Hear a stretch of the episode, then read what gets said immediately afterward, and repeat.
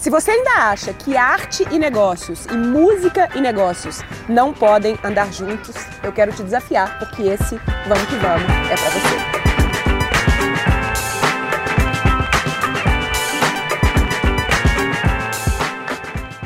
Oi, tudo bom? Eu sou Rafa Capai e esse é o Vamos que Vamos Convida, esse espaço, essa série aqui onde eu converso com gente foda que me inspira sobre assuntos que nos interessam, na verdade, desculpa muito esfarrapada, para bater papo com gente legal, com você participando daí. E hoje a gente tem um Vamos que Vamos especial, direto de LA, Califórnia, com Kiko Loureiro. Eu mesmo. Tudo bem com você? Massa demais receber você. a gente aqui, obrigada. Não, muito legal. Estamos num parque aqui, né? Criançada, vento. Tá quem é? Quem é? Inverno da Califórnia, de Los Angeles, né? Mas tá um tempo bom, né? Eu tá curto, ótimo. curto bastante um tempinho assim. Exato.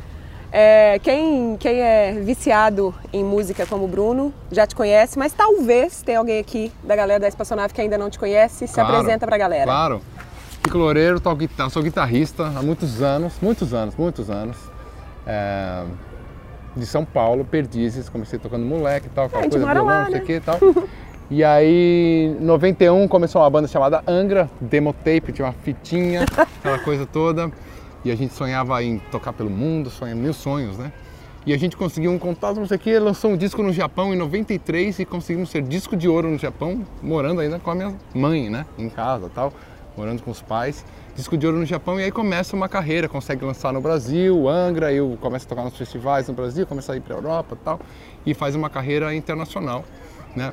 É, meio de fora para dentro e indo para fora também. É, começou no lance do Japão, aí o pessoal no Brasil falou, quem é essa banda que está indo bem no Japão tal, começou um pouco nisso. E aí cresceu, e aí nos anos 2000 eu comecei também a fazer trabalho de guitarra solo, nesse mundo dos, dos guitarristas, e viajei o mundo inteiro dando palestra de guitarra, é, aulas e tal. E hoje em dia eu moro nos Estados Unidos já há uns 5 anos, mais ou menos, 5, 6 anos fui convidado para entrar numa banda de metal lendária que é chamada Megadeth. Megadeth.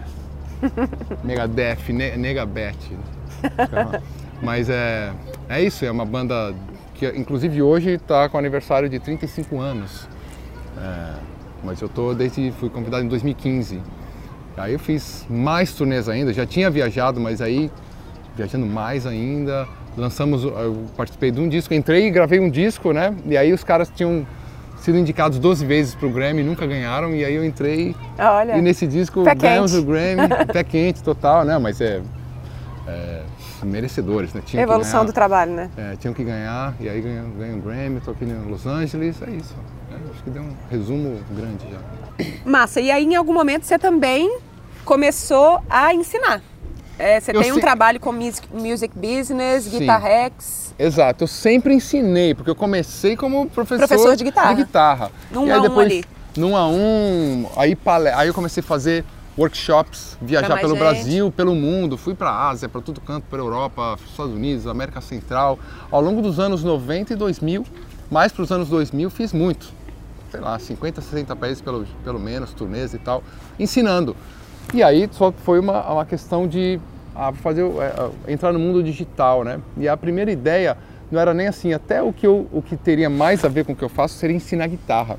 Mas o que eu enxerguei, o maior problema nos músicos, eu enxergo ao longo de toda a minha carreira, foi realmente o músico encarar como uma profissão, empreender, nosso, é, acreditar é, que a profissão ser músico é possível, né? Porque eu, eu sofri com isso quando fiz faculdade de biologia e falei, faço, não faço, abandono, não abandono, vou ser músico, guitarrista, vou passar fome, não sei o quê.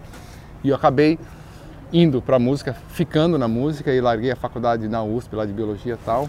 E eu sei que é um, é uma, é um sofrimento natural uhum. de muitos dos, dos, artistas em forma geral, né? Sim. Das pessoas que querem fazer alguma coisa que está um pouco fora daquele do convencional, tradicional. do tradicional. Então é um sofrimento que abrange qualquer parte mais criativa, digamos assim, né? E aí na música é super comum. Então eu falei, você quer saber? Eu vou fazer o primeiro, que é um assunto que eu adoro, falar de music business e uma forma geral, né? De empreender na música, viver da música. Como é que faz para viver na música? Então eu não falo nada de acordes, escala, notas, nada disso. Nenhum momento. Uhum. É assim, o que você tem que fazer para você viver da música, uhum. né? Não ser famoso. Sim. Isso é uma você não interessa, na realidade, ser famoso, né? Sim. É você ter sucesso, que é você conseguir viver da música. Primeira, viver do que você quer fazer, viver da arte e acreditar nisso. E aí eu fiz esse curso, Music Business, foi super legal, fiz evento, pô, foi legal pra caramba, porque eu me senti super bem de ensinar isso, que era um assunto que ninguém falava, agora estão falando mais, né? Tá mais na moda, negócio de empreendedorismo. Mas o primeiro que eu fiz presencial foi em 2014, por incrível que pareça, ninguém falava muito. E por incrível que pareça, também, uma coisa que é muito comum no mercado, é que cada área do, na música tem um especialista. Então Sim. você vai fechar um show, a galera do show manja muito daquele assunto, mas não manja direito autoral, não uhum. vai manjar do, do, do, digital, do social media e tal, é, não vai entender da parte das gravadoras. Uhum. Aí você vai na gravadora, o cara não sabe como é que é o business do, do show, uhum. do, né, do... É porque no, no, universo da música você tem vários modelos de negócios é, possíveis, né? Vários modelos, você pode ter gravação, você pode ter música para cinema, que é onde a gente está aqui, é super forte, você pode ser compositor para artista, uhum. você tem vários, você pode ir na parte educacional, é, lecionar, tudo mais, né? Então, cada área o pessoal entende, mas o músico ele tem que ter essa visão, entender Inteira, de tudo um pouco, sim. né? E até de certa forma com profundidade, porque ele vai ter as suas próprias músicas, ele tem que entender direito autoral, ele tem, tem que saber vender um show, como é que é os modelos de negócios para fazer um show ao uhum. vivo.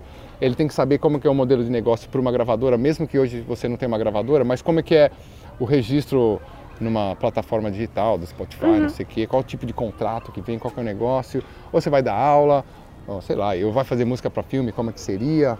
E, e, aí fora a sua marca como seu branding, você como, como uma empresa, tudo, tudo isso, né? Uhum.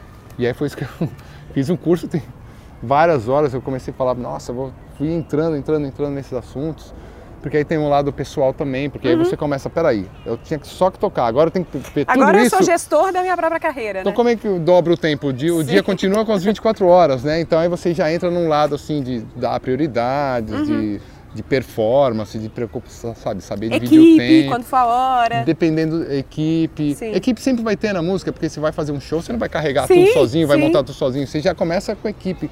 Mas assim, uma equipe própria também, talvez, né? Uhum. E aí por aí por aí vai, manager. Todo mundo quer. Onde tem um manager? Fala, pera, não, não é assim, entendeu? Então, desmistificar certas coisas do, do manager, da gravadora. E, e, aí a pessoa já tem uma visão. E o grande resultado de tudo isso que eu vejo dos alunos todos é sair motivados acreditando que é possível. Sim. É o grande lance. Sim. Que é o conhecimento em si. Depois que você ouve os nomes e, e, e quebra essa primeira barreira e entende que você precisa saber disso, senão uhum. não vai para frente mesmo. Uhum a não ser que o cara tenha um talento assim, sabe, o cara senta no parque começa a tocar e lota de gente. Cara, e mesmo, e mesmo assim, assim, uma hora vai, vai esbarrar no negócio. Então... E tem caras que têm talentos assim e nunca foram descobertos. Entendeu? Tem. Quantos? Não, mas eu tô falando aquele tipo um negócio muito acima da média. É. Né? Não tô falando um cara bom. Uhum. Nem um cara excelente. Sim, mas é porque eu sou da opinião que né, existe né? um monte cara, de cara tipo, excelente que aquele, não, também aquela não vai meia dúzia de, sabe, assim... Gênios.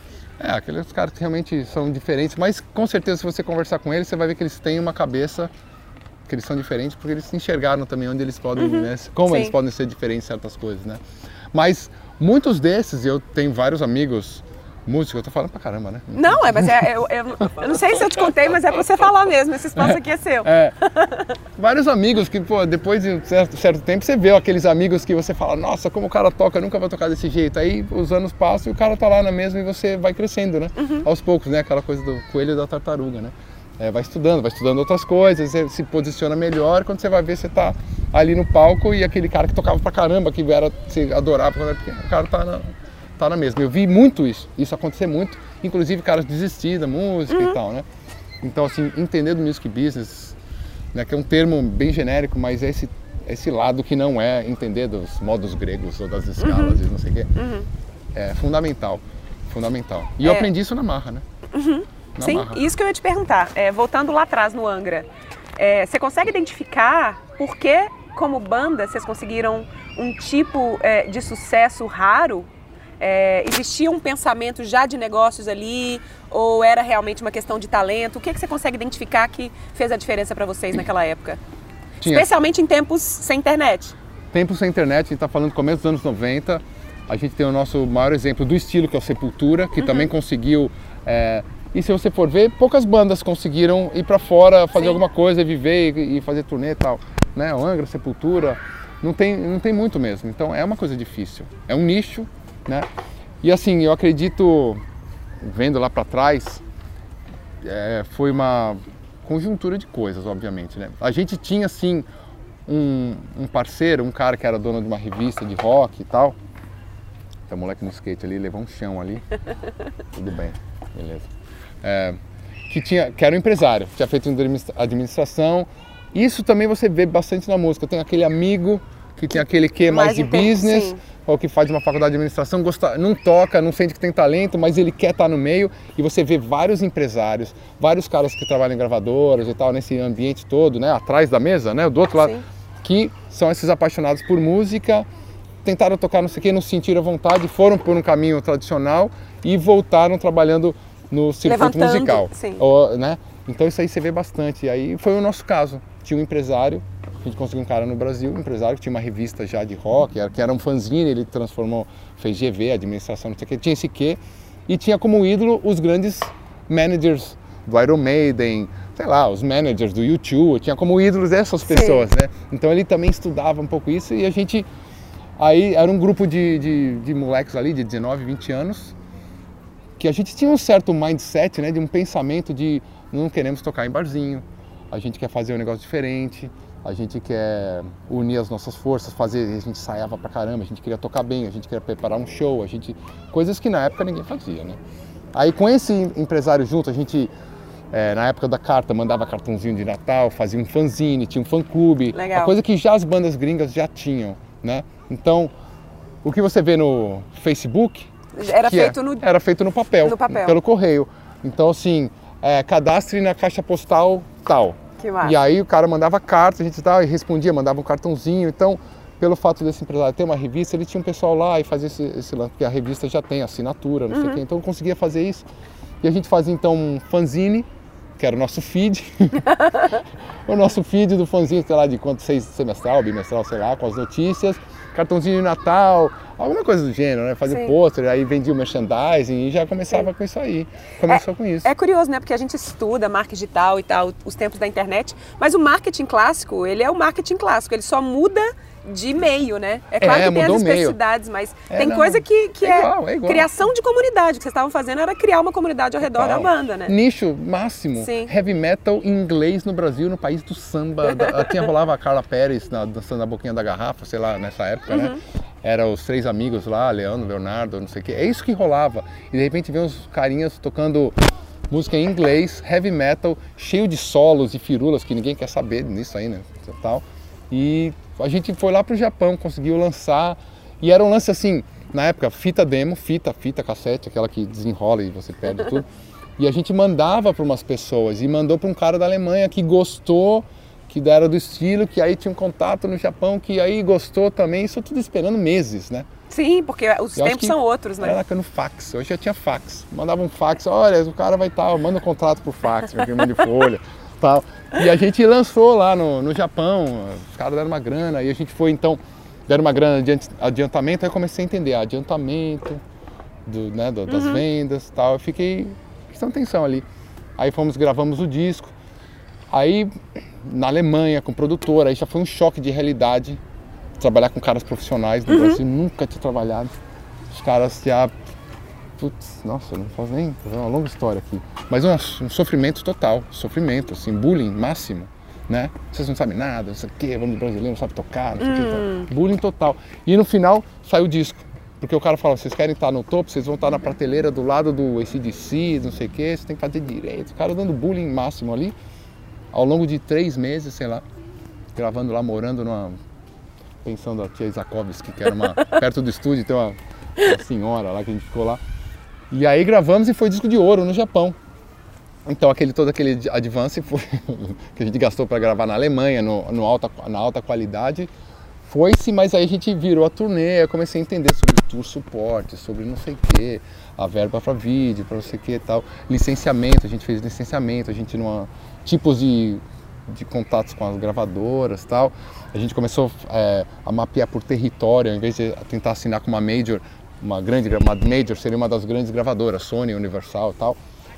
A gente não fez isso mesmo porque o nosso estilo não, não, não ia caber. Então a uhum. gente não ficou, ah, ninguém quer a gente. Não, a gente foi é, Cavando. Tipo o War, né? O jogo do War. Uhum. Olha, na Itália tem esse cara aqui, ele gosta e pode fazer o negócio. Pá. França tem esse maior. Alemanha é esse. Japão é bom, já rolou disco de ouro. Brasil, Colômbia, México. Começar Estados Unidos difícil, porque a gente sotaque no inglês, ah, deixa pra lá, deixa quieto, depois a gente vê. E aí foi mapeando Bem estratégico. isso. Estratégico, de certa forma, vendo e, e a gente cresceu muito na França, na Itália, países latinos lá da Europa, meio que rolou bem. Ah, na Alemanha, que é uma potência para o estilo, tinha muita banda, a gente achou uma gravadora razoável lá que ajudava a bancar, mas foi difícil entrar lá. Era um perrengue total. Na Alemanha é muito difícil, tem que, tem que malhar lá, ficar fazendo show, não sei o quê. Tem uma hora que a gente, a gente fez bastante. América Latina, no Brasil entrou um pouco do orgulho, ah, os caras estão lá fora se uhum. bem, então a gente começou a fazer. É, cortando mato, não tinha, não tinha equipamento no Brasil direito, né? Promotores não tinham. Era cara tinha uma lojinha de CD de rock e queria fazer um show. Era assim. E a gente ia lá e ia fazer turnê na Europa, via como os caras faziam, os festivais, tipo o Wacken, que é o maior festival da Europa, a gente tocou lá no começo. Então via os caras começando a fazer direito, um negócio que virou um mega evento. Hoje em dia vai 70, 100 mil pessoas. Já é esgotado, tipo um Coachella, né? Uhum. É esgotado antes de anunciar as bandas, mas a gente tocou lá no, no embrião do negócio. A gente via os caras fazendo, vinha pra cá e ia lá pro, sei lá, pra Fortaleza, pra Recife, tentar aplicar, era só bate-boca com os promotores, né? Porque a gente, a gente tentava aprender fora e botar E modelar. Aqui. É, botar aqui. Então a gente tinha um pouco essa cabeça junto com o empresário e tal. E a gente foi aprendendo aí na marra. E você, você eu, Bruno, que, que tá ali filmando, é seu aluno. E de vez em quando eu vejo lá ele estudando e vejo ah. seus vídeos. E você me parece um cara muito consistente com a sua prática. Sua ah, prática, prática criativa, com, hum. né, com o estudo e tal. Você acha que você é um cara de talento ou você é um cara de hustle, assim? É, a cara do suor. Aquela história do suor, é? talento. É. É, esse não do talento eu não sei como é que é, como ele pois vem, é, que quero, horas que ele entra. Quero que, te ouvir falar sobre isso. Que horas que ele vem, como é que é, assim. É, é trabalho, meu. É trabalho o tempo inteiro, é buscar, porque você tem que estudar bastante. Eu acho que tem uma hora que você consegue misturar a coisa e, e fica bem à vontade para as ideias fluírem mais. Mas você tem que ter o teu espaço, abrir, tipo, agora eu não consigo criar muito, porque eu tô com um filho pequeno, chegou de viagem, nem, eu nem tento, uhum. né? essa coisa é criar mesmo, né? Vou uhum. criar um, um disco, né? uhum. uma música, né? Então tem que se colocar ambi na ambientação, né? Aí beleza. Aí, então assim, é trabalho, pode ser que não saia nada. Então se eu quiser compor uma música, vou com um violãozinho no parque, vou lá, nada.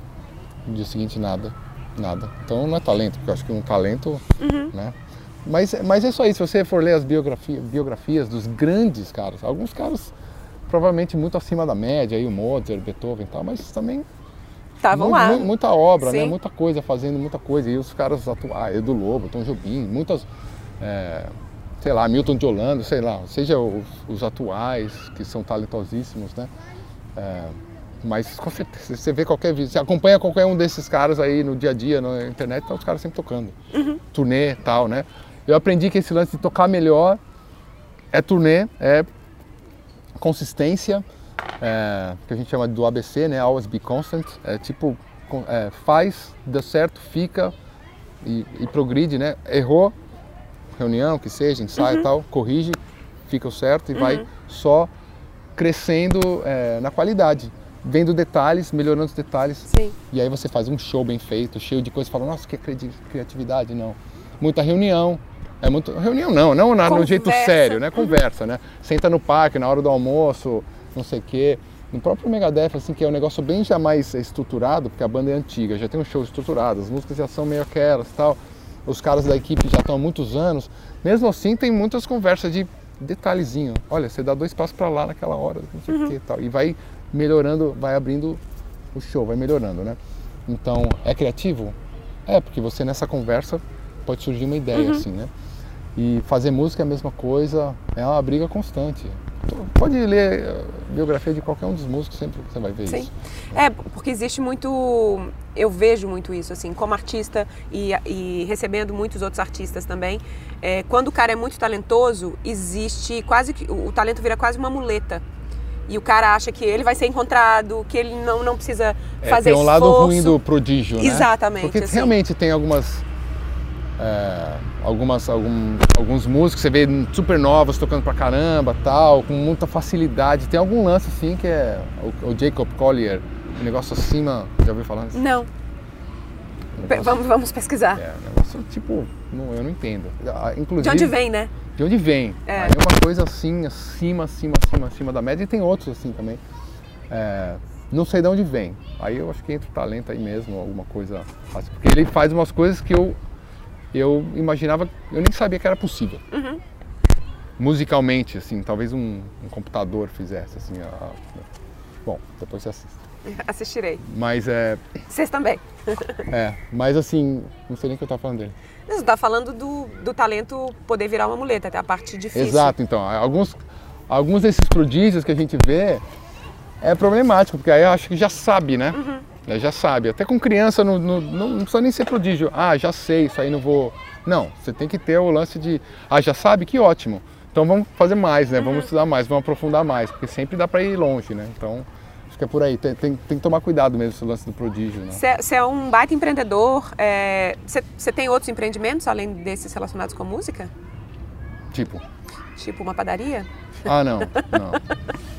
não. Sei lá, mas você é um empreendedor. Como é que você separa sua vida, é, o momento em que você está ali. Quer dizer, aqui nos Estados Unidos você não, tipo, você tem que sempre fazer alguma coisa. Dinheiro você não, não tem, né? O Brasil é aquela coisa, né? O Brasil paga juros. Você bota o dinheiro no banco e ah, cresce verdade. lá sozinho. Aqui não verdade. tem dessa, né? Aqui Sim. não tem dessa.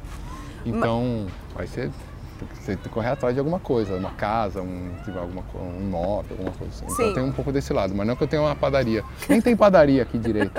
Até que isso é uma boa ideia. Vender umas coisas brasileiras na padaria. É. Mas a minha pergunta é a seguinte: Fazer como? uma lojinha de pão de queijo e brigadeiro, e que já pensei Guaraná? nisso. E Guaraná, não. Guaraná, e açaí? Açaí sim, Guaraná, é, não sei.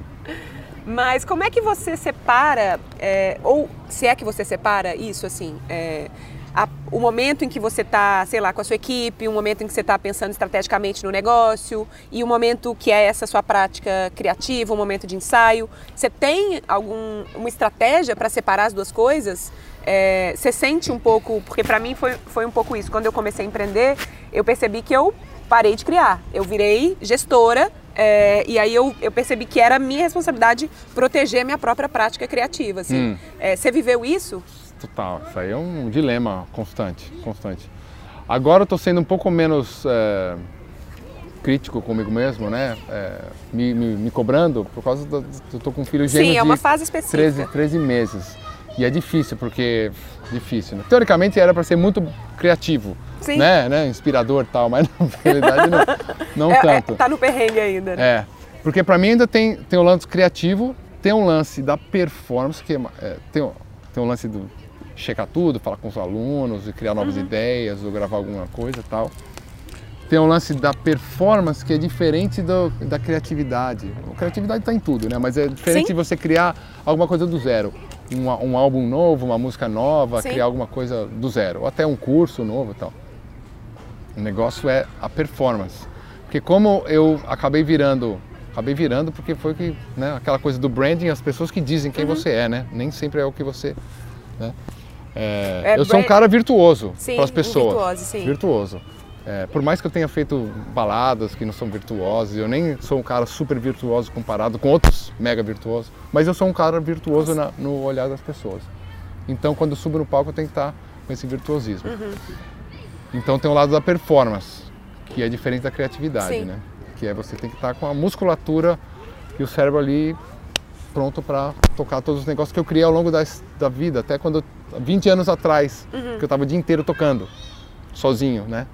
Tinha mamãe, tinha comida, tal. Né? Só, só, só vivia para é, isso. Então vivia para isso. Então gravei certas coisas que eram difíceis e agora tem que tocar ainda esses negócios. Mesmo com todo o resto. Com tudo, com poucas horas. De, aliás, um dos cursos é isso, assim, como eu, como eu melhorei a minha forma de estudar para tipo em pouco tempo conseguir ser bem efetivo. Tá, tá efetivo, é, é. Eu aprendi até com a minha esposa que ela é pianista clássica e o do erudito tem muito de treinamento correto, né? Que eles não precisam ser teoricamente tão criativos, Sim. né? Eles têm que tocar direito, nota por nota direito. Então tem uma forma de estudar que eu peguei lá para minha, apropriei exatamente. E aí você então são três coisas, né? O empreendedorismo em si, dentro do que você está fazendo, alguma coisa extra fora a família, que não uhum. pegar a maior parte do tempo, a performance em si, você tem que estar pronto, o treinamento para isso, uhum. que é a coisa da academia, né? Sim, todo tipo, dia ali levantando peso. Exatamente, todo dia.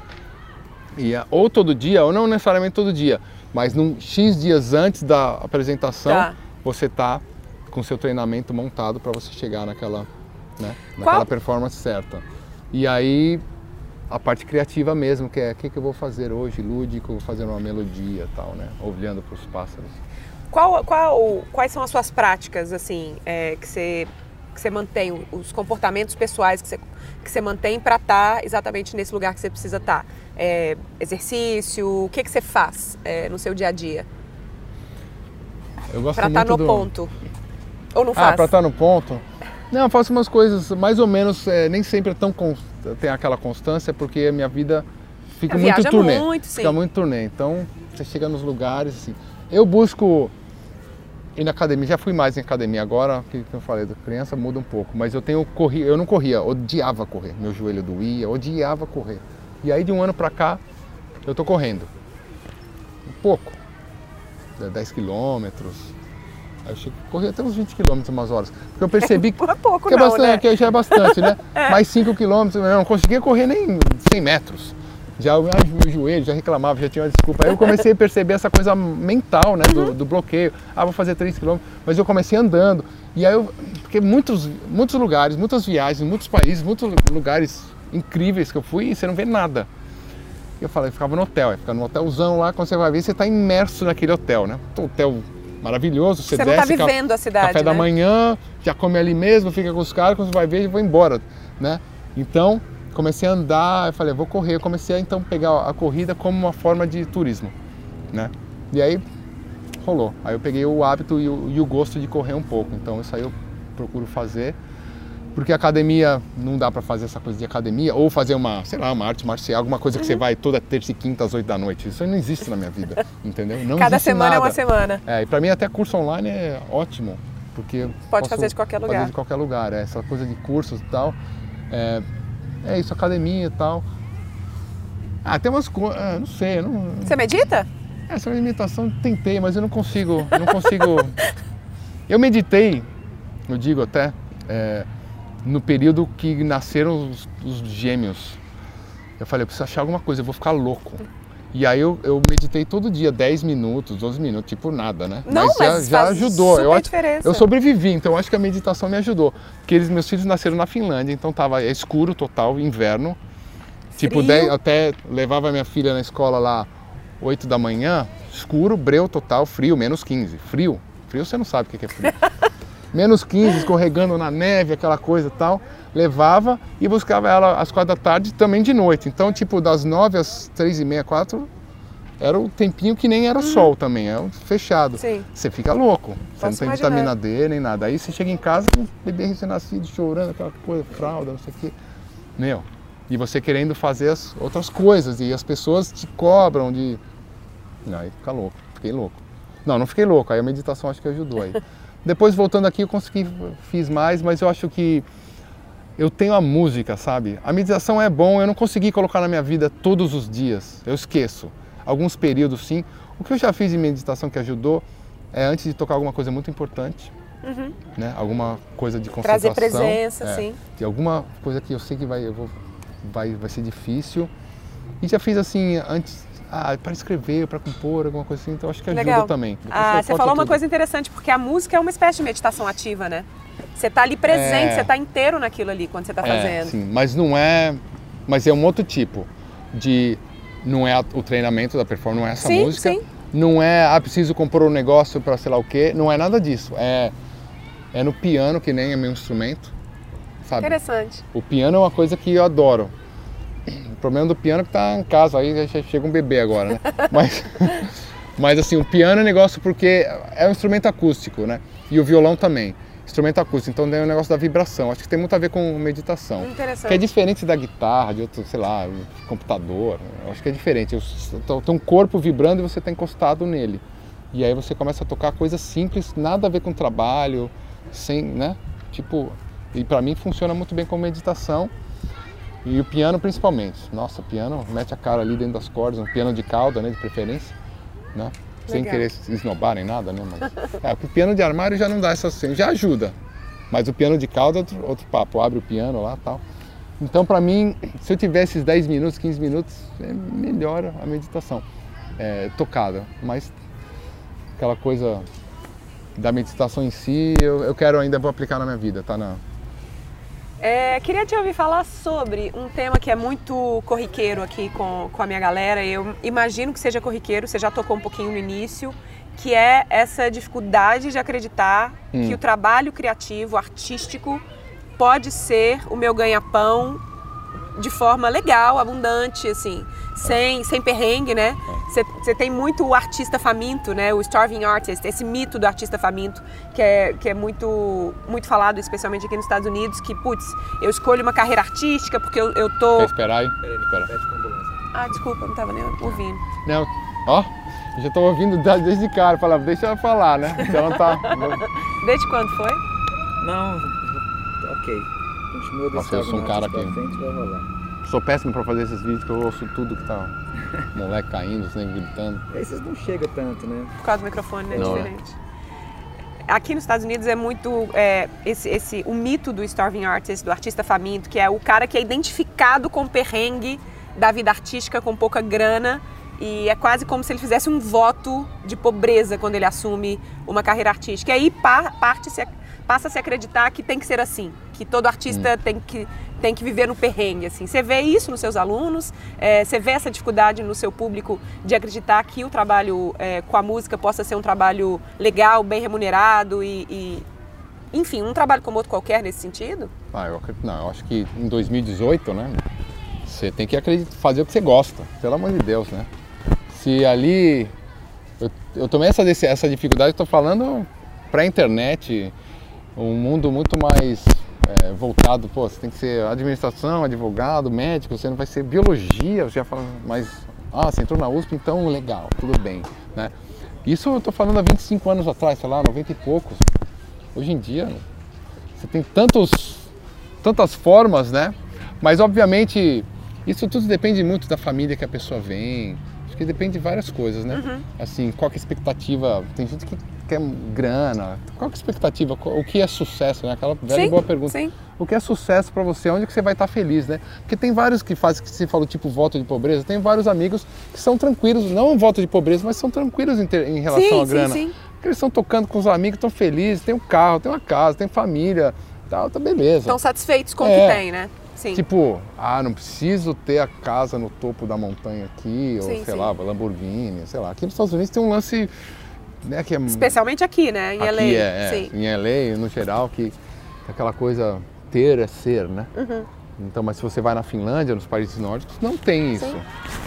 Ter não é ser, né? Você é ou não é e ponto final, né? Sim. Porque o cara rico ou pobre está na mesma escola, o cara está andando no, no metrô Sim. da mesma forma ali. Tudo bem, se o cara tiver grana, sei lá, o que, que muda? Não muda tanto certas coisas. A assistência médica é a mesma, tudo bem, o cara vai ter um carro legal, mas no final o carro está tudo coberto de neve. Então o cara vai de metrô. Né? Tipo, é, o cara pode viajar mais, ou sei lá, o cara pode morar numa casa, pode ter uma, um barco, sabe? Alguma coisa assim, né? Mas é, o cara vai ter aqueles jet ski de, de, no gelo, sei lá como chama aquele Sabe, o cara rico, não? Uhum. Então não muda muito. Aqui tem uma coisa do cara ter um carro maior, ter três carros, uma casa de 10 banheiros, com, sei lá, 20 banheiros, aquela coisa, tem que ter um palácio. Então onde, depende de onde você está, a família que você vem, o que você acredita. E eu, quando você opta por ser artista, muitas vezes esse, essa, você se alimenta da, da sua arte. Sim. Essa felicidade, esse sucesso, você se alimenta da própria arte. Então você vai estar feliz. Né? Então, é, então tipo, é muito relativo, né? Mas, ao mesmo tempo, se você quiser fazer um negócio bem sucedido dentro do, do mundo criativo com arte, também é possível. Aí você vai ter que ser mais empreendedor, montar um não precisa nem ser pelo lado digital, ter algum espaço com uma equipe, alguma coisa, sei lá. É. Aí vai ter, vai ter o trabalho de montar um, um, um, negócio. Mas nem todo mundo é empreendedor também. Eu vejo muita gente falando, ah, tem que ser empreendedor. Concordo, nem todo mundo é empreendedor. E nem então... todo mundo tem que ser, no sentido de é. todo mundo tem que trabalhar para, né, para si mesmo. Não tem. Tem gente que gosta e está feliz trabalhando para os outros e tudo bem. E... Tá ótimo. Eu Sim. vejo aqui até. Eu, eu nunca fiz isso, né? Mas no fundo você trabalha para alguém, na realidade, porque você trabalha para as pessoas que te. Para servir, é. Para servir as pessoas, né? Mas aqui, nesse, onde a gente está, que, tá, que é bem... Tem um escritório da Disney aqui perto, tal, tem, eu tenho vários amigos, assim, que eu estou conhecendo recentemente, pais do, do no, na escola da minha filha lá, o pessoal que é tudo profissional, é, profissional aqui, contratado pelas grandes gravadoras, a gente estava conversando sobre isso. O cara tem uns empregos aí das, das 9 às 5, mas são criativos, né? Uhum. A gente tem, um, tem uma amiga nossa que é a desenho simples lá, tem outro que é o diretor do Simples, tem outro que é baterista de não sei das quantos, outro que vai. Então tá, tá tudo certo, trabalho fixo, ou, ou, é advogado, mas é advogado no, nesse mundo, né? Dos, uhum. dos, das licenças dos personagens da Disney, né? O meu vizinho da frente é do marketing da Disney. Trabalho dentro da Disney, normal, mas está ali nesse mundo, né? Está vivendo esse mundo. É, é a mesma coisa o cara dar aula numa escola também, vai ter o horário regrado ali, vai ganhar o salário e tal. Tá tudo certo. Eu acho que tem, dá para ser não ser empreendedor, viver bem da música, dá para ser empreendedor com a música. Eu acho assim, se você tem uma banda, você quer ser um artista, quer ter o próprio sua própria expressão, Aí você tem que ter um conhecimento de empreendedorismo. Como é que você aprendeu? Não, e não, não digo empreendedorismo montar uma equipe, um escritório, não é isso, é, é a cabeça mesmo, porque é quando você vai juntar uma galera da banda, uma banda. Uhum. Então você já tem que ter, montou um time ali, Sim. é uma equipe. Para marcar show, você já tem que ser empreendedor. Não, a banda em si, antes de marcar, a banda em si, como lidar com as diferentes personalidades, tal, montar aquilo para um, um único propósito, que fala do propósito, tanto importante para você. O único propósito, qual que é a mensagem da banda? Qual que é o conceito da banda? Qual que é o propósito que você quer levar, né? Isso é uma bicicleta? É. Tá carregando o celular ali. Caraca, tem uma manivela ali dentro. Hum. Na verdade, o cara monta, monta uma banda. Foi? Beleza. Uhum. Monta uma banda, começa o empreendedorismo. Aí o cara tem que ir lá trabalhar sem ganhar nada, né? Ele vai ensaiar, vai fazer reunião, vai fazer não sei o quê, vai começar a ligar para uns amigos que podem fazer uma arte, uma foto, tudo de graça, porque não tem grana ainda. E aí monta aquela galera em volta em prol de uma ideia, de um som, de um conceito, Sim. né? E aí vai lá, carrega os amplificadores, tenta fazer um show, vai abrir uma banda maior, quer dizer, tá tudo sem grana. Então é empreendedor, né? Tudo acreditando que uma hum. hora vai ter um momento Sim. que vai investindo para virar. Vai estar tá investindo tempo, esforço e grana, né? Mas mais tempo e esforço. E aí, pô, tem uma hora que pode virar. Se ele for inteligente, ele vai, vira, fica esperto no como desenhar bem o branding da banda, do, da arte que ele está fazendo e uma hora vira. E pode ter trabalhos em paralelo, porque você aprende muito quando você faz isso, né? Aqui é tão comum isso, né? Aqui é muito. muito. comum o cara ser músico e trabalhar num café ali na esquina. No Brasil é, é isso não é, não é isso é tão aqui, comum. Aqui sim, mas eu nem digo, eu digo assim, porque tipo, eu dava aula de guitarra ou fazia essas coisas de guitarra. Sim. Você começa a tocar, você faz um showzinho, vamos supor, você fez um show que você não ganhou nada, ou ganhou pouco ou pagou a conta. Mas tinha um monte de gente lá te vendo. Aí o cara que está te vendo quer aprender com você. Porque ele falou, pô, eu quero. É, já consegui um, né? um gig de Aí aula você tem, ali. Você tem uma aula, então é meio assim, você pode. Ou se organiza uma banda, tem vários caras que viraram empresários ou que começaram a fazer outros shows. Você aprende vendendo o teu próprio show, porque uhum. não você começa a vender de outras bandas que realmente dão. De repente a tua banda está dando lucro, mas outra banda pode dar. E você entendeu como funciona o business e começa trabalhar. Então você tem né, trabalhar nesse vender banda ou de repente o cara começa a produzir, tirar um som e por aí vai, né? Então pode fazer trabalhos paralelos que se aprende quando você bota a mão na massa e tem que fazer tudo, porque você é o próprio empreendedor do teu, uhum. do teu trabalho, né? Ou trabalhar é uma coisa nada a ver, que isso acontece bem aqui nos Estados Unidos, na Europa também. No Brasil nem tanto, porque aí você cai, cai tem muito negócio do subemprego também, né? E, e lá não Aqui tem... o cara do Starbucks ganha uma grana, ele pode sim, fazer um shift sim, de poucas tips, horas. É. Né? Tem os tips também, Aqui né? no os Brasil gorjetas, não existe né? esse conceito de, de, de part-time, né? É. Não consegue se trabalhar não, e a mão de obra no Brasil é barata, mas é. fácil pegar um salário lá baixinho fica a pessoa, sei lá, aqui não. Aqui já tem uma. Consegue fazer uma grana, consegue se fazer é, uma grana, né? E trabalha poucas horas no Starbucks, depois o cara vem em outro negócio. Quer esperar? É agora de entrar, é bem Só não minha... mostra é bem... nem nada, não, só. É bem minha filha. Ah, é? Nessa pegada aí. Porque todos esses parques têm uma. Tem uma um, escola... um school, after school. Ah. É. Bom, volta lá. Vamos lá. Pra, pra, gente, pra gente encerrar, queria é, te ouvir eu falar. respondi a pergunta? Falei pra caramba. Não, você respondeu. É, eu te perguntei como é que você aprendeu. Foi na, na prática, imagino, essa história de empreender mesmo. Você aprendeu fazendo. É, com o Angra ali botando. escola, é, né? mas a gente teve. Eu acho que eu tive sorte e eu comecei a observar que a gente teve aí lá pro Japão os caras da gravadora. Eu era um cara que ficava perguntando pro cara da gravadora, ah, como é que é isso, não sei o que e tal. É, fazia turnê na Você Europa. ficava sugando conhecimento Tentava ali. ali, de certa forma, né? Poderia ter feito mais, na real, mas é, os outros caras da banda, outras bandas, nem todo mundo era assim. Eu percebi que eu tinha esse, esse tino, mas eu colava mais junto com o empresário, ficava com ele várias horas, conversava tal, não sei o quê. É, tava numa turnê, aí tem o tour manager, né? Que é o diretor da turnê. Geralmente esse tour manager, ele é tour manager de outras bandas também. E aí, às vezes, bandas grandes. Porque o contratante, então eu lembro que fala, ah, tá, mas como é que essa banda faz? Quanto que eles não sei que Legal. tal. Me dá um contrato, eu le- eu lembro de, de receber contratos, os caras pagavam, Isso é riscavam, uma, uma, riscavam, muito os, legal, né? riscavam os números. Pô, eu lembro de ler os contratos de banda grande, sei lá, do Gar Garbage, sei lá, da época, anos 90 isso aí, umas bandas maiores.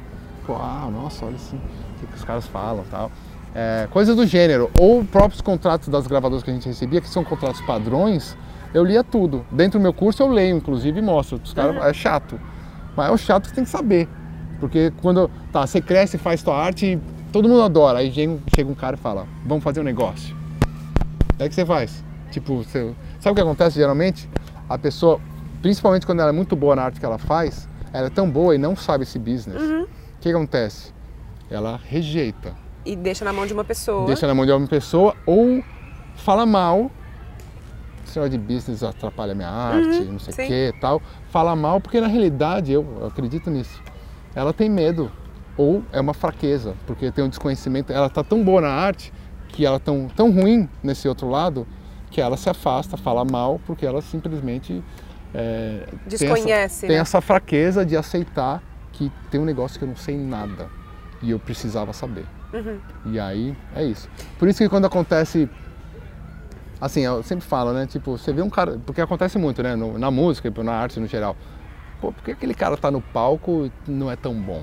Né? Na música tem uns caras que não Uhum. são tão bons e estão lá no palco. Então, simplesmente, se você acha que era melhor, é porque ele tem esse outro lado. que Ele conhece outras coisas que você não É, conhece. É, é isso aí, ele conseguiu subir lá. Então toda vez que você estiver assistindo um show, um teatro, um negócio, qualquer coisa, um pintor, você fala, eu faria melhor que esse cara, eu faria tão bom quanto, então tá te faltando esse outro lado para você estar lá. É, isso. isso, né? com certeza. É, e, e- existe muito esse preconceito, né? É, De achar que, que É, o business vai manchar No meu a curso, o primeiro, não primeiro módulo, mas o primeiro sim, é basicamente eles falam sobre isso. né? Tem que começar por aí. Porque à medida que você começa a falar só em arte, eu senti isso na pele quando eu fui no Midem. Midem é uma das Uhum, a maiores. feira. a feira lá. E aí eu fui, fui eu e o Rafael do Angra também, a gente. E os caras falaram, o que vocês estão fazendo aqui? Vocês são músicos, não tem que estar aqui não. Pensa bem. É, os caras, tipo, a gente sentiu que tava pisando num território errado. Que eles falavam só o quê? Ah, esse disco me dá 2%, esse me dá 10%, esse aqui vendeu tanto. Ninguém falava, ah, essa banda é legal. Não existe isso. É tipo, quanto vende, quanto dá de porcentagem, qual que é o, o licenciamento e tal. Não tem, é legal, esse cara é bom. Esquece. É tipo. É, Business. business puro, de números, bolsa de valores, entendeu? É, ninguém quando vende na bolsa lá fica, ah, essa- esse produto é, bom, assim. Verdade. Não, tá subindo, tá caindo, já vai dar quanto, né? Então era meio assim, eu levei um susto, mas é bom você ver. Aí você fala, tá bom, músicos, venham cá. Vai ter uma hora que você tem que se desconectar da música e ser um pouco mais pragmático certas horas, mas nunca deixe não Sua eh, corromper e Sim. falar "Ah, isso aqui o mundo tá acabado, sabe? É a, é a coisa da inocência e da experiência. Inclusive é o nome de um álbum meu, Sounds of Innocence, é, que até o YouTube fez um nome parecido, né? Que é o do William Blake, do livro da Inocência e Experiência. Quando você faz os primeiros trabalhos de arte, você é pura inocência, você faz só arte, arte, arte, arte. Aí você bate a cabeça que ninguém quer, você não conseguiu fechar um negócio, o cara te roubou, ou nunca te pagou, o negócio não virou, não conseguiu transformar num livro, num álbum, não sei o quê, tua arte maravilhosa, você acreditava. Aí você aprende, aí vira experiência. Só que você nunca pode deixar a inocência de lado. Porque você não consegue fazer arte se você não tiver essa inocência de acreditar que qualquer ideia tua é Pode linda, virar. Uhum. maravilhosa e as pessoas do mundo vão querer ouvir, vão querer ver tal. Você tem que ter isso sempre. Mas você tem que ligar aquela chavinha agora, minha experiência no negócio. E é isso, tal. não. Quanto mais eu entendo disso, mais eu vou ser capaz de proteger o que é importante da minha arte também. Claro. Né? Não, e fazer ela. É o grande lance, se você entende do business, você consegue ter uma carreira. Que é o que eu falo lá, né? O A mais B é igual a C, né? Arts mais business é igual a carreira. Simples assim, né? E o marketing digital, ele veio aí para quê? Pra... Como é que você você não achou um negócio muito louco esse negócio de marca digital, não? Muito louco, é. Tem uma amiga, é. a, a Germana, o show, ela fala que é o mundo de Nárnia. Que você entra, é um novo mundo, é completamente diferente, todo mundo. Tá ali suas comunidades, as pessoas sobrevivendo de, de nichos, de talentos que você nunca achou que existiriam. É verdade, é verdade é. É, mas encontrando comunidades que estão interessadas em pagar, né? Muito interessante, é. Mas o meu principal propósito nisso é que eu gosto muito de tocar e fazer coisa, estar tá com as pessoas e tal, né? Mas é por causa da família mesmo, para tentar ficar um pouco mais é, te, te no mundo digital. Uhum. Ainda estou fazendo turnê, mas eu posso recusar coisas hoje em dia tranquilamente e focar mais no digital, porque eu sei Priorizar que, a família. É, para ficar é mais perto legal. de casa, porque minha vida sempre foi não ficar em casa, né? Estar num hotel, né? E agora com filho e família, eu, eu não posso ter esse me dar esse luxo nem nada, né? E nem quero mais, entendeu? Então aí o digital é a minha salvação para isso, é a minha resposta para isso né? E claro, e aí como aí você conhece um monte de gente, de repente você está dando aula. Eu sempre fiz isso, mas eu ia lá e apertava a mão do cara. Sim. Eu ia, olhava no olho, no olho dele e falava com ele lá na Indonésia, entendeu? Ou em Manaus, ou sei lá onde, entendeu?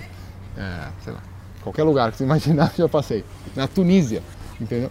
E aí, agora não, você pode falar com essas pessoas do Brasil inteiro, principalmente Aí vem os caras de uns lugares que você nem imagina. Fala, nossa, o cara está em tal cidade, que legal. E está aprendendo com, comigo, né? E está aprendendo. Então ele tem essa, essa possibilidade também de pegar a minha experiência, que um dos grandes as grandes coisas que eu acho realmente legal de estar tá aqui fora, tocar numa banda que é famosa e tá, a gente tá sempre lá no, no topo, vai no Grammy, grandes festivais, não sei o quê, é conseguir, que eu falei lá do começo também do Angra, é aprender com tudo isso e mostrar pro cara lá do, sei lá, da onde, do interior São, uhum. do Brasil, que não teria acesso a isso aí. Sim. E aí, se, tipo, você tá já mostrando pro cara, tipo, é assim que acontece aqui no topo. Aqui, ó, meu, você tá aí na, tá na tua mão aí, tipo, em 12 vezes, sem juros. Sabe? Não, mas você tá na mão do cara aí, ele tem aquele material, meu. Se ele quiser, ele vai pra onde ele, Sim. com aquilo ele vai pra onde não, ele e, quiser. E às vezes é um desses caras que tem muito talento e tava precisando desse é, conhecimento para fazer. Business, ou como tocar guitarra, ou sei lá, uma, uma entrevista dessa, assim e tal cara abre o mundo, né? A internet é um negócio fantástico, assim. É. E, a, e a exponenciabilidade. Você ganha do... escala, né? Que você estava um pouco acostumado. Não, não da escala do, do, público que compra, eu digo, mas da, do aprendizado hum, tá. da humanidade. Uhum. Do aprendizado da humanidade. Que de repente. Porque antes, assim, o cara que dançava break em Nova York nos anos 80 tava naquela rodinha. Aí tinha um vídeo que veio, aí foi no São Bento, em São Paulo, e os caras começaram a fazer o break ali Sim. e começou aquele, aquele negócio lá, isso em tudo, né? De repente, é um vídeo do cara no YouTube, tem um cara na Índia lá que vai dançar melhor que o top Sim. cara americano, tá no Sim. mesmo nível. É os que a gente vê, tem os guitarristas lá que saem do sei lá da onde, com 5 anos de idade, tocando melhor que os caras que estão no topo. Sim. Então essa, esse crescimento exponencial da, do conhecimento, das da habilidades do mundo é um negócio eu não sei onde vai parar, assim, fantástico, né? Vai parar, sabe aonde? Matrix. Vai vir um negócio aqui, ó, e vai é. implantar em você um conhecimento Mas ao mesmo tempo tem, um, tem um, um, subproduto disso aí que é ansiedade sim, das pessoas, porque sim, tem muita sim, gente, de repente você tinha aquele cara talentoso, tipo, quando eu cresci, tinha aquele guitarrista ótimo de São Paulo, sei lá, o Eduardo Danui, que era um pouco mais velho. Pô, aquele um cara, tinha um, dois, de repente você liga na internet, 200. Sim. Aí os caras saem de todo lugar, né? Aí como você vai falar, o cara da Rússia, o cara não sei da onde, é esse aí tem 5 anos de idade, aí você fala, pô, para tudo, vou parar, vou ficar dormindo no banco da praça. Então você, você tem que tomar cuidado com isso aí também, né? Da, essa ansiedade que cria de você ver tantas coisas boas rolando, né? Sim. E, e, e o FOMO, né? Que você tem que estar tá vendo tudo, você tem que estar. Tá... É, nossa, é uma loucura. É, é muito ruim. Tem alguma é pergunta para o Kiko? Eu tenho várias. Ah. Hum, fala, fala pro pessoal aí onde te encontra, dos cursos, é, hora do jabá. Então, eu fiz o curso Music Business, lanço uma vez por ano agora, tá? Então, Tem uma época específica do ano, mais ou menos? Não, não. Mas é musicbusiness.com.br, pode deixar lá o e-mail para na lista, para ser avisado. Para ser avisado quando abrir. Que depende tentar fazer esse, esse primeiro semestre aqui, mas depende muito da agenda, tal. Né? Aí tem o Guitar Hacks, é tudo kikoloureiro.com barra o nome do curso. O nome do curso, Guitar Hacks, né? É, sobre esse lance de performance mesmo, como eu treino. que eu achei que era uma coisa que todo mundo queria saber, né? Como é que você tem, né? Então, é esse. E eu comecei a fazer já faz já tem uns meses. Eu não divulguei muito, estou só empiricamente, mas tem bastante aula lá. Chama Guitar Evolution. kikloreiro.com/barra Guitar Evolution. Você tá nesse também? Eu coloco, eu coloco uma aula por semana, variada. Legal. É um subscription. Uhum. Baratinho, tranquilo. Vou jogando uma aula por semana lá, assuntos variados, vou vendo. Até fiz aqui uma essa semana.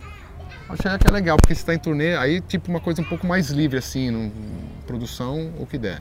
O que tá com você câmera, na hora. Câmera no quarto, dá uma aula. Como seria uma aula normal, né? Sim. Tipo, o cara chega lá, um amplificadorzinho na salinha e tal, e daí ensina. O negócio é o, é o material. Estou fazendo essa experiência de uma assinatura, assim, uma coisa constante, né? É isso. E aí eu, eu, eu gravei uma aqui, não sei como vou lançar, porque eu, uma coisa que eu aprendi muito no Megadeth, isso é para os guitarristas, né? Porque o Dave Mustaine, que é o cara criador da banda, uhum ele foi um cara que criou o estilo. Então tem um negócio de riff de guitarra, né, que não são solos, é, é os acordes, é o riff, o estilo. O cara é mestre. E eu, obviamente já faço isso há muitos anos, décadas, né? 20 anos tal. Mas eu melhorei bastante nos últimos dois anos por causa dessa convivência e certos detalhes. Aí eu fiz um curso mostrando esses detalhes aí. Esse chama? Não tem nome ainda. Ah, ainda não. Ah, vai ser alguma coisa de riffs de metal, alguma coisa do gênero, assim, mas é. Não, gravei essa semana. Massa. É, que é uma coisa assim que também que eu aprendi, sabe, assim, recentemente. Eu tu já está passando já adiante. quero mostrar. Quer dizer, eu já faço isso faz tempo, várias coisas tal, mas é uns detalhezinhos que eu falei, eu nunca ninguém me ensinou isso. Aí peguei, na fonte do cara que criou o estilo, né? É tipo assim, né? Então são detalhes, mas que fazem são os detalhes, né? Que que essas diferenças. Deus está nos detalhes, como dizem, né? Dizem isso aí? Dizem. Mas é, é isso aí, isso aí. E outras ideias que vêm aí pra frente, mas é o que temos agora. É só isso, só isso tá tudo. Tá Obrigadíssimo. Obrigado. Foi um prazer. Muito bom. Muito bom, muito Falei demais. É, Pode cortar bastante Olha, eu vou, vou, vou, repetir. Eu, assim, era um pouco a nossa pretensão. Sai falando. que você pudesse falar o máximo Sai aqui falando. pra galera. Comigo? Esse foi o Vamos Que Vamos Convida de hoje, muito massa, né? É, se você gostou, já me dá um joinha aqui e me coloca aqui embaixo qual foi a parte dessa entrevista que você mais curtiu e especialmente também qual é a sua maior dificuldade para fazer esse talento que você tem em música ou em outra área criativa florescer e virar meio de vida. E também assina a minha newsletter, a minha mensagem de bordo, que é por lá que eu falo de coisas que eu não falo por aqui. São muito legais, mas é surpresa, tem que assinar, tá bom? Um beijo, câmbio, desligo.